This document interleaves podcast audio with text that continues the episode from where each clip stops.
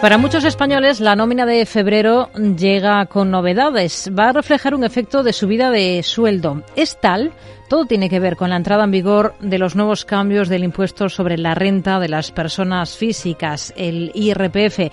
¿Qué debemos saber sobre estos cambios? ¿Son temporales? ¿Qué consecuencias tendrá en nuestra declaración del año que viene? ¿Quiénes son los afectados? Queremos dejar claro este tema esta tarde en este espacio de educación financiera de la mano de José Canseco, profesor de EAE Business School. José, ¿qué tal? Muy buenas tardes. Hola, muy buenas tardes. Bueno, hay dos novedades que, que, ya van a estar incluidas en la nómina de febrero que recibamos los trabajadores y que tienen que ver no solo con estos cambios en el IRPF que comento, sino eh, que también se va a reflejar esa nueva subida del salario mínimo interprofesional, ¿no? Sí, eso es, se ajusta el salario mínimo interprofesional, como sabemos, y por lo tanto se tienen que ajustar los tramos de la, de la renta. ¿eh? Eh, esta subida del salario mínimo interprofesional tiene unos beneficiarios muy, muy concretos, muy claros, que no, los que no llegaban a esos 1.080 euros brutos mensuales en 14 pagas. Así que vamos a centrarnos en lo otro, en los cambios fiscales. ¿A quiénes afectan exactamente y en qué medida les afectan? Bueno, pues afectan a aquellos, aquellos trabajadores que tengan unos ingresos eh, superiores a 18.000 euros. ¿eh? Eh, por lo tanto, todas aquellas personas que cobren más de 18.000 euros y que cobren menos de 35.000 euros, 35.200 euros, se ven afectados por estas medidas de, enero y febrero en las retenciones en su nómina. Un ejemplo, o sea, ¿cuánto lo puede notar en la nómina al final un trabajador con el que, según eh, datos del INE, es el sueldo más frecuente en España, que estaría en torno a los 18.500 euros anuales? Bueno, habría que calcular en función de las, eh, de las condiciones personales, pero una persona que cobra en torno a 22.000 euros puede tener una menor retención de unos 2.300, 2.303 euros eh, al año. ¿eh? Por tanto, se nota, tiene un impacto en la nómina. Los cambios en la normativa del IRPF eh, que se van a notar en la nómina de febrero buscan paliar lo que se denomina errores de salto también, ¿no? Que en la práctica, em, eh, cuando hay cambios fiscales en materia de IRPF, pueden hacer que uno en neto acabe cobrando menos, ¿no? ¿De qué estamos hablando cuando nos referimos a saltos fiscales? Sí, se hizo un cambio, se hizo un cambio de la retención en enero, eh, se, se, se, aumentaron los tramos y en febrero se ha vuelto a hacer una, una modificación de algún artículo del IRPF precisamente por eso. Una persona que cobrase en torno a 22.000 euros tendría una retención eh, de 1.186 euros, por ejemplo, pero una persona que cobrase 22.001 euro tiene una retención de 2.300 euros. Por lo tanto, lo que se ha hecho es cambiar ese artículo para que haya una mayor progresividad hasta los 35.000 200 euros aproximadamente. Luego hay que tener en cuenta lo que pase a partir del año que viene cuando haya que hacer esa declaración de la renta, ¿no? Para este segmento concreto de trabajadores que ganan entre los 21.000 y 35.200 euros, más o menos, creo que son las cantidades que hemos dicho, que se reducen las retenciones para evitar estos errores de salto.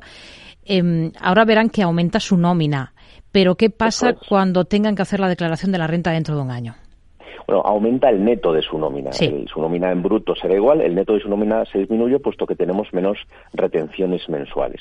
¿Qué ocurrirá el año que viene cuando tengamos que hacer la declaración de la renta? Bueno, también en función de las características y peculiaridades personales y familiares, por supuesto, pero eh, si tengo menos retención, en caso de devolver, también me, me devuelven menos dinero, como es lógico. Hmm. Ya que estamos hablando de, retribuciones, de los cambios que se notarán en la nómina de febrero y ya que estamos en un espacio de educación financiera, diría que los españoles sabemos leer una nómina, eh, que entendemos los conceptos que se expresan en la nómina. Bueno, hay muchos tipos de nóminas ¿eh? y hay muchos tipos de convenios colectivos. Básicamente, eh, un bruto, una cotización, descuento por cotización a la seguridad social o de retenciones de IRPF con un neto, pues yo creo que sí, que gran parte de, la población lo sabe leer. Si empezamos a hablar de otro tipos de conceptos y otro tipos de despuestos y hay variables y hay indemnizaciones, pues es posible que, se nos haga un poco más pesado, ¿no? Por lo tanto, sí que incrementaría un poco la formación financiera, pero desde edades tempranas, ¿eh? desde, desde el colegio, vamos a decir. así. Hmm. Bueno, vamos a tratar de aclararlo un poquito ya que estamos. Lo primero, una nómina no deja de ser al final como una factura en la que hay unos puntos mínimos que deben aparecer, relacionados primero de todo con el tipo de trabajo, con las cantidades económicas. Lo que todo el mundo tendrá claro es la parte de los datos de la empresa, la parte de los datos del propio trabajador y la línea que más nos interesa, que es la del líquido a percibir o sueldo neto. Pero en medio hay muchas más cosas. Por ejemplo, la parte referida a los devengos. Aquí, ¿qué, qué nos debemos encontrar? ¿Qué se incluye aquí? Bueno, en los devengos tenemos todos aquellos conceptos retributivos, sean de convenio o sean eh, personales, puesto que los puede haber, y aquellos complementos, tanto salariales como salariales. Aquellos que son salariales, pues tienen una retención eh, en cuanto al IRPF, aquellos que son extrasalariales, pueden ser indemnizaciones por despido, por un traslado, por un plus de distancia, tickets restaurante, depende de, cómo lo gestione la compañía, pues tendrán una u otra retención o no tendrán retención lo tanto no contarán en ese en ese, ese descuento ¿no? que vamos a aplicar para el neto. Hmm. Hay una parte de devengos no salariales, ¿no? Eso es. Si, si los devengos, digamos que es la parte de la nómina que suma, pues luego están las deducciones, que son los puntos que restan, por así decirlo, ¿no? ¿Qué se incluye aquí, en esta parte? En la parte que resta, quiere decir. Sí.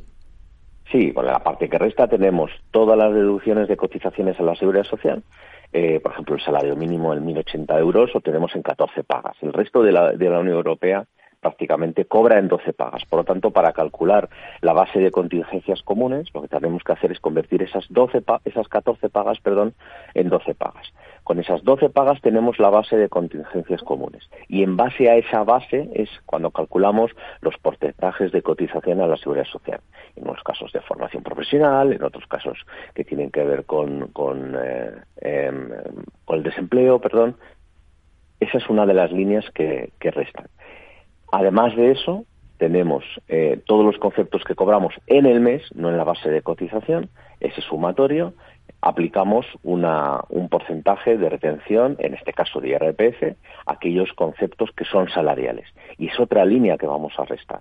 Sumamos los totales, los brutos, vamos a decir, y las dos líneas de, de, de devengos, perdón, y las dos líneas de, de restas, y por lo tanto tenemos el neto de, ese mes de la hmm. nómina. Nos quedamos con ello. José Canseco, profesor de EAE Business School. Gracias, muy buenas tardes. gracias.